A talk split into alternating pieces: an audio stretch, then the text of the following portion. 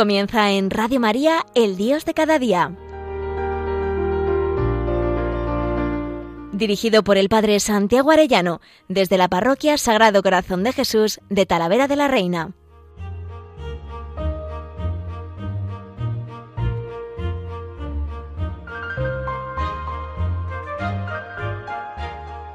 Muy queridos oyentes de Radio María, muy queridos amigos todos, qué alegría un lunes más con todos ustedes. Quisiera seguir comentando ese documento precioso, El Dios fiel a la alianza, que de modo muy valiente nuestros obispos españoles nos han dirigido y creo que es bueno ir comentando pues todos los aspectos que van que van diciéndonos, ¿no? para enseñarnos cuáles son las causas sociales de la deconstrucción de esta sociedad, de esa desvinculación que quieren provocar ideológicamente nuestras autoridades. Y lo veíamos el otro día, ¿no? Que eran causas culturales el individualismo narcisista, la dictadura del relativismo, la ideología de género, eh, la inmediatez emotivista, eh, ese materialismo consumista y sobre todo como causa principal la ausencia de Dios. Pero hoy quisiera que nos metiéramos en las nuevas propuestas legislativas. Las causas de la deconstrucción no solo son culturales, también son legales, y también son sociales, ¿no? como veremos hoy. Em, entre las nuevas propuestas legislativas, nos narra ese documento, el número 45, el tema de la educación. Ha sido aprobada una nueva ley de educación que sigue la línea constructivista vigente en España desde la LOGSE y de adecuación a las necesidades del sistema económico y de las mayorías políticas, un pacto educativo por el bien común sigue pareciendo imposible. La LOMLOE avanza en la disminución del derecho de las familias a recibir el modelo educativo para sus hijos y en la incorporación de elementos ideológicos respecto a la antropología y la historia, al tiempo que disminuye la importancia de las asignaturas humanistas como la enseñanza religiosa escolar no es solamente que se esté discriminando la asignatura de religión, que por cierto en una sociedad católica como era en la Edad Media era la asignatura troncal. Saber teología te daba luz para que no te engañases en ninguna otra de las materias. Y hoy en día eso es palpable. Hoy en día por olvidar a Dios, la ciencia la empleamos para la destrucción del hombre en vez de al servicio del hombre. Pero bueno, ya no es solo que se discrimine la asignatura de religión, sino que hoy en día cualquier asignatura que pueda hacer referencia a la verdad, que en realidad son todas, pues son manipuladas, son sesgadas. Dices un poquito menos, pues las matemáticas, eh, pues no sé, las más científicas, biología, pero también la biología. Fijaros qué importante es hablar de la biología del embrión, por ejemplo, y que es un ser humano desde el primer instante de la concepción. Yo había escuchado alguna vez que se hablaba, se enseñaba matemáticas en ese contexto de la ETA, diciendo a los niños tengo cinco policías, mato dos, ¿cuántos me quedan? Fijaros, hasta las matemáticas se pueden emplear para meter ideología, para meter odio. Por eso digo que no es solo que se discrimina la religión, sino que la historia, por ejemplo, que nos habla de toda nuestra mm, historia patria, ¿no? Pues nosotros no tenemos otra alma que la fe católica en España. Por eso parece que hay que destruir la historia. Entonces, pues no, que sea transversal. Vamos a hablar de mm, el feminismo en la historia. Pues ya está, pues ya sesgas totalmente, cortas totalmente lo que han sido grandes mujeres como Isabel la Católica, por ejemplo, ¿no? Y bueno, y todas las santas mujeres que tenemos en nuestra historia, ¿no? Y mártires, que es maravilloso. Bueno, pues eso, ¿no? Disminuir totalmente el estudio de la historia, el estudio de la filosofía, ¿no? pues por ejemplo no hablar de Santo Tomás o San Agustín, que son claves para la formación, em, el estudio de la literatura, fíjate la cumbre de nuestra literatura española, San Juan de la Cruz, Santa Teresa de Ávila, pues todo eso como, no, no hay que hablar de esto, ¿no? ¿Por qué? Pues porque ya no importa lo que somos o lo que es nuestra historia, nuestras raíces, sino lo que importa es manipular, ¿no? ese modelo ideológico constructivista. Vamos a construir según lo que a nosotros nos parece, ¿no? Vamos a ir, bueno, mm, inventándonos el ser humano y claro, el, pues, el fruto de todo eso es una destrucción tremenda. Dice, pero sigue siendo, dicen nuestros obispos, preocupante la dificultad para comprender el lugar de la iniciativa social en el espacio público, con la consiguiente identificación de público y estatal. Así, las dos redes educativas, la de iniciativa social y la de iniciativa estatal, que convergen en el común espacio público, aparecen como competitivas. En la actual situación demográfica, muchos de los subrayados ideológicos en favor de la red de iniciativa estatal parecen estrategias de lucha por el alumno escaso. Es como esa discriminación de lo que surge de iniciativa social. ¿no? Me parece que ese debería ser, el, el, lenguaje y la etimología. O sea, hablar las palabras. En realidad, yo pregunto, ¿hay alguna enseñanza que no sea pública? Cuando tú enseñas a un chaval, pues es el público y es pues toda la sociedad, ¿no? Es como discriminar enseguida esa enseñanza de iniciativa privada. En definitiva, es muchísimo Estado y muy poca sociedad. Es una una especie de centralización de todo en el Estado y no en las sociedades intermedias y por supuesto no en lo que los padres quieren, el modelo educativo que los padres quieren. Em, se apropió totalmente el Estado de la, de la educación, de la enseñanza, ¿no? no siendo respetuoso con los modelos educativos que ha tenido nuestra sociedad y más nuestra sociedad católica. En definitiva, es una discriminación para los padres católicos que quieren educar en católico a sus hijos y van poquito a poco pues desprestigiando esa educación. Dicen los obispos que la ciudadanía participe a través de organizaciones y empresas en la creación de lo público. Dice, no podemos dejar de decir que la escuela concertada es expresión de cómo la sociedad civil, con el apoyo del Estado, ofrece una propuesta de alto valor a la sociedad. Debilitar esa exitosa experiencia de colaboración es una agresión a las libertades cívicas y un empobrecimiento de la ciudadanía. Todo se presenta siempre con lenguaje muy elegante y muy pero al final están discriminando la iniciativa de los padres, ¿no? Como una vez se le escapó a una de nuestras políticas, ¿no? Los hijos pertenecen al Estado y no a los padres. Pues no, señor.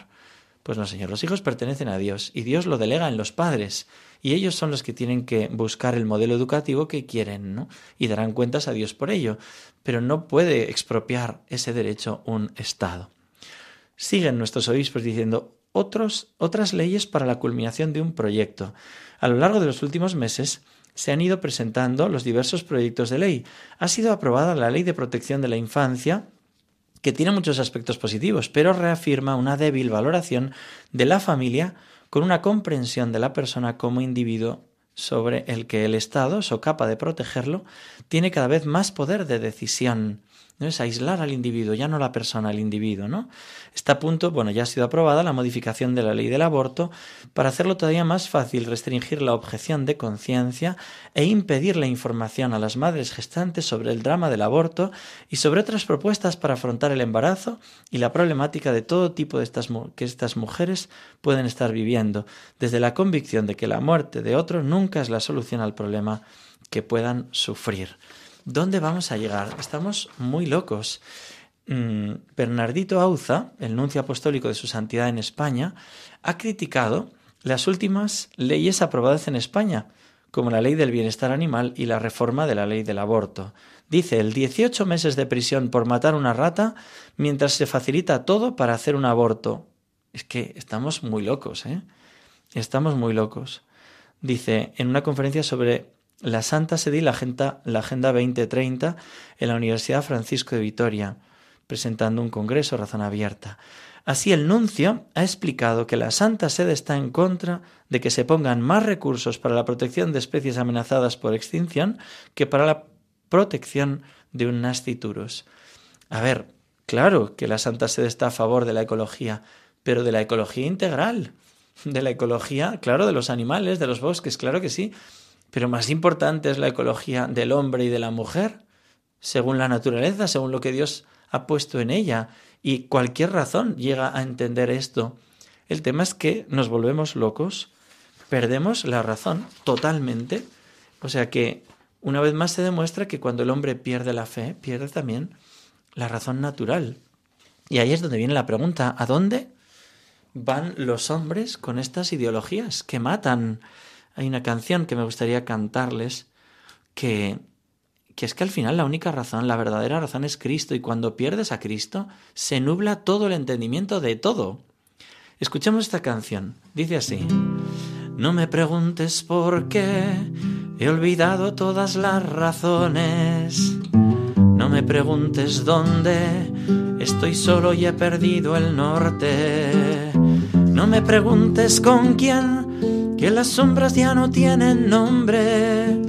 No me preguntes por qué, ni por qué no, ni con quién, ni a dónde, ni a dónde, ni a dónde. ¿A dónde van los hombres cuando dejan el camino? ¿A dónde? ¿Qué creerán los hombres que han dejado de invocar tu nombre? ¿Qué vivirán los hombres si tú eres la vida del hombre? ¿A dónde irán los hombres que creerán que vivirán los hombres, los hombres, los hombres? Tú, el mismo siempre tú, como el mar que nunca cambia de lugar.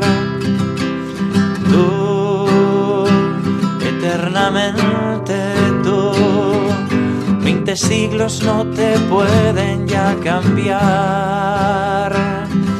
Cuando me pregunta el mundo qué, por qué, dónde y con quién, tú eres mi única respuesta, tú eres mi única pregunta, tú eres mi única razón para creer. Tú, que ya no mueres tú caminando a nuestro lado una vez más. Tú, resucitado tú, que te quedas con nosotros a cenar. Cuando me pregunta el mundo qué, por qué, dónde y con quién, tú eres mi único camino, tú eres mi única verdad Tú eres la vida que tengo para dar. Tú eres mi único camino, tú eres mi única verdad. Tú eres la vida que tengo para dar. Jesús es el que ilumina nuestro entendimiento. No quiero decir con esto que no sea de razón natural que una persona atea y estoy convencido que muchos ateos de buena voluntad que estén viendo estas leyes estarán diciendo, pero ¿a dónde vamos? Pero es que estamos profundamente locos y que al final vayan a la Iglesia Católica a refugiarse porque parece ser la única que ha conservado la cordura. Pero ¿dónde vamos con estas leyes? ¿Cómo puede ser que no se proteja a un bebé? Que está muy bien que se proteja al lince ibérico, pero que no se proteja a un bebé que, que, que estamos, estamos locos, o sea, que se pueda matar en el lugar que debía ser de mayor protección a un bebé. Y luego encima teniendo en cuenta que hay dos víctimas, el niño y la madre. ¿Cuántas mamás que hayan abortado nos pueden estar escuchando con un dolor tremendo? Que sepan que hay misericordia, que les acogemos, pero que, que no es la solución nunca matar, como nos dicen nuestros obispos, ¿no? Siguen los obispos diciendo la llamada ley trans consagra definitivamente el sentimiento como categoría jurídica y radicaliza la disolución antropológica iniciada con la ideología de género. Su propuesta que absolutiza el derecho a decidir rechaza razonamientos científicos y médicos y prescinde de los datos de la naturaleza, que la naturaleza está provocando un desastre social en muy diversos grupos. Es conveniente hacer caer en la cuenta a los que ahora rechazan esta ley que sus principios filosóficos dualistas y su concepción antropológica individualista están ya presentes en las leyes anteriores. Lleva ya pues bastante tiempo con todo esto, ¿no? Y a este respecto quisiera citar el caso de Susana, una gallega que ahora tiene 24 años. Cuando ella tenía 21 le sometieron a una operación. Ella es la primera trans arrepentida que reclama a la sanidad pública por haberlo operado y dice ella, me arruinaron la vida, me arruinaron la vida. A la joven gallega, diagnosticada con solo 15 años, le estirparon los pechos y el útero sin supervisión psiquiátrica. Los especialistas tampoco detectaron su autismo. ¿Y cómo se arregla esto ahora? dice eh, la hija y la madre. Dice, ella no era un chico en cuerpo de chica, como le habían dicho cuando tenía 15 años. Las hormonas y las operaciones habían sido una tremenda equivocación. Susana había tardado seis años en darse cuenta de que quizás sus problemas mentales, que incluían depresión y trastorno esquizoide, la habían incapacitado para tomar la decisión correcta. Dice ella, también fui a la primera psiquiatra a la que me remitió al psicólogo, dando por bueno que yo era trans. Ahora, años después, ella solo dice, ay, pero si tú estabas muy segura, estabas muy segura. Yo tenía quince años. ¿Cómo me dejaron hacer eso? ¿Cómo podía estar segura de lo que quería? Y la madre dice, ¿y ahora qué hacemos? ¿Cómo se arregla esto? Su hija ya no tiene aparato reproductor, ni femenino ni masculino. Lleva años tomando hormonas masculinas y ahora deberá tomar las femeninas para regresar en la medida de lo posible a su ser original. Los daños son prácticamente irreversibles, comenta la madre. Qué tremendo todo esto que está pasando. Parecemos eso, que hemos perdido la razón. Pero vamos a ver. Pero no le dices a una chica que es que es bulímica, no le dices, oye, no te vamos a hacer una liposucción por muy gorda que te veas, ¿no? O sea que hay trastornos, hay cosas que no, que no están bien, ¿no? Y, claro, en nosotros parece que hemos perdido pues la razón totalmente, ¿no? Que hay que acompañar, que hay que querer, que, que, que yo estaría dispuesto a morir por una persona que tuviera esta condición, claro que sí. Y, bastante sufrimiento hay y acompañamos los sacerdotes con muchísimo cariño a todo esto. Pero no nos volvamos locos, ¿dónde, dónde vamos a parar con todo esto, no? Fijaros, siguen nuestros obispos, la anunciada ley de nuevas realidades familiares. Es una norma que quiere recoger también lo sembrado con planteamientos culturales y legislativos anteriores, al someter a la familia al relativismo, a la radical autodeterminación y al sentimiento, se llama familia a cualquier tipo de relación, devaluando así la familia en la que esposos y padres coinciden que acoge, custodia y educa a los hijos de un hombre y de una mujer que ellos han engendrado en la expresión de su amor. Con la colaboración de las causas culturales y legislativas, emerge una concepción de la persona en la que priman el sentimiento y la autodeterminación desvinculada de la realidad corporal, los deseos se transforman en derechos, la naturaleza y los animales quieren ser protegidos en rivalidad con los humanos, y en el horizonte se vislumbra una propuesta poshumana que pone en cuestión la dignidad sagrada de la vida humana como centro de todo lo creado. Toda esta situación se produce en un ambiente de polarización política y desafección. Quizá convenga reflexionar y tener en cuenta que cuando la democracia se asienta en la aceptación del relativismo, la sola gestión de intereses y la permanente referencia a la ideología de los derechos individuales, por haber perdido la referencia al bien común, la democracia misma abona su propia crisis. Evidente, evidente, estamos volviéndonos locos, nos estamos haciendo un daño tremendo no parece que todo aquí es el sentimiento, lo que siente cada uno. Pues cuidado, que estamos generando un monstruo. El tema no es el sentimiento, sino la verdad. Y uno tiene que ir educando a las personas con respecto a la verdad y al bien, y también a la belleza. Y todo esto nos está dañando mucho y estamos recogiendo muchas víctimas de una sociedad pues que parece legislar lo que es malo en vez de lo que es bueno, ¿no? Y penar lo bueno y premiar lo malo. Todo esto está profetizado, ¿no? Al bien le llamarán mal y al mal le llamarán bien, dice la Escritura. Pues estemos atentos para formarnos bien y en ese sentido leamos el magisterio de nuestros obispos. Después hablan también de las causas sociales. Las razones económicas y laborales se están convirtiendo en elementos fundamentales que determinan la construcción de las familias. Crece el desarraigo, las nuevas condiciones del trabajo que obligan a muy diversos desplazamientos, las migraciones exteriores e interiores están provocando aglomeraciones urbanas donde es difícil el acceso a la vivienda, al mismo tiempo que en amplias zonas del país la despoblación es muy grande. Como consecuencia, crece el desarraigo, la desvinculación. Claro, las tradiciones que nuestros mayores nos han transmitido, ¿no? procesiones, costumbres típicas de los pueblos que nos hacen sentirnos como en una historia, pues todo eso, con todo este problema económico tremendo, ¿no? Desarraigando, desvinculando, pues dejas de tener como las claves que tuvieron tus mayores para poder subsistir en medio de este mundo, ¿no? Y entonces, claro, también dice, algunas corrientes de la economía política, ya desde el siglo XVI, se basan en una idea, a la vez sencilla e ingeniosa, para garantizar de forma automática la paz, la prosperidad y la felicidad, tres sueños inmemoriales de la humanidad, bastaría con abolir todo lo que en los hábitos, las costumbres y las leyes de las sociedades existentes supone un obstáculo al juego natural del mercado, esto es, al funcionamiento sin trabas ni tiempos muertos. Para desarrollar esta hipótesis, formular las leyes que tengan el rigor científico aparente de los enunciados de Newton, el economista se ve forzado, de una u otra forma, a describir a los hombres como átomos sociales, mónadas, en constante movimiento e impulsados por una única consideración, el propio interés. Así, la validez teórica y práctica de esta premisa depende naturalmente de la propensión real de los individuos a funcionar tal y como exige la teoría, es decir, como mónadas, nómadas y seres atomizados. Por ello, la puesta en marcha de la economía liberal primero exige que se instituya a priori de forma paradójica una autoridad política con suficiente poder para acabar sin reparos con todos los obstáculos que la religión, el derecho y la costumbre oponen a la liberación plena del mercado y así a su unificación sin frontera. Efectivamente, al final, ¿quién pone el tope? ¿Y quién dice, oye, que hay que pensar en los más necesitados, en los pobres, en los desarraigados? Pues es la Iglesia Católica, pues es la religión, pues acabemos con la religión. Y luego, curiosamente, se presenta como derecho lo que en realidad es destrucción. Te dicen, por fin las mujeres podemos incorporarnos al mundo laboral. Por supuesto que sí, bendito sea Dios. Si el problema ahora es el contrario.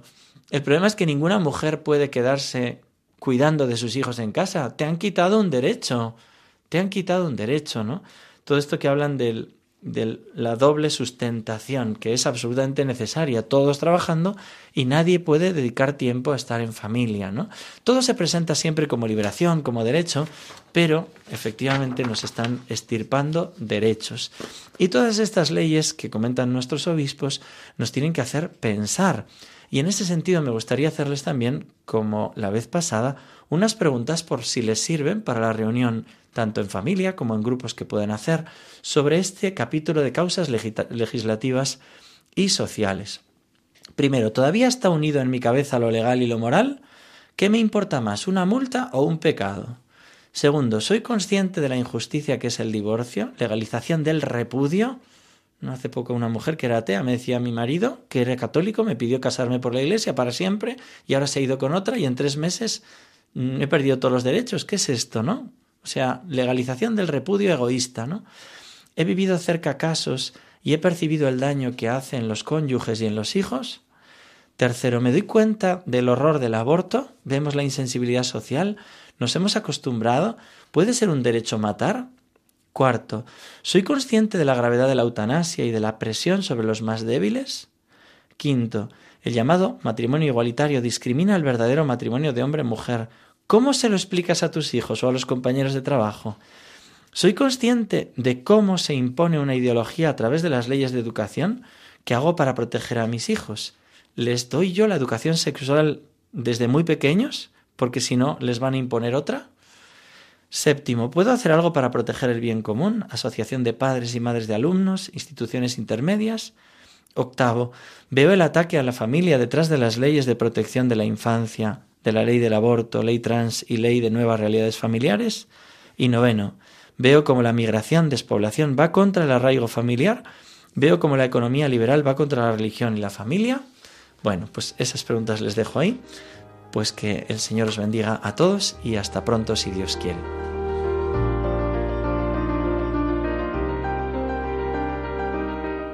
Finaliza en Radio María, El Dios de cada día. dirigido por el Padre Santiago Arellano, desde la Parroquia Sagrado Corazón de Jesús de Talavera de la Reina.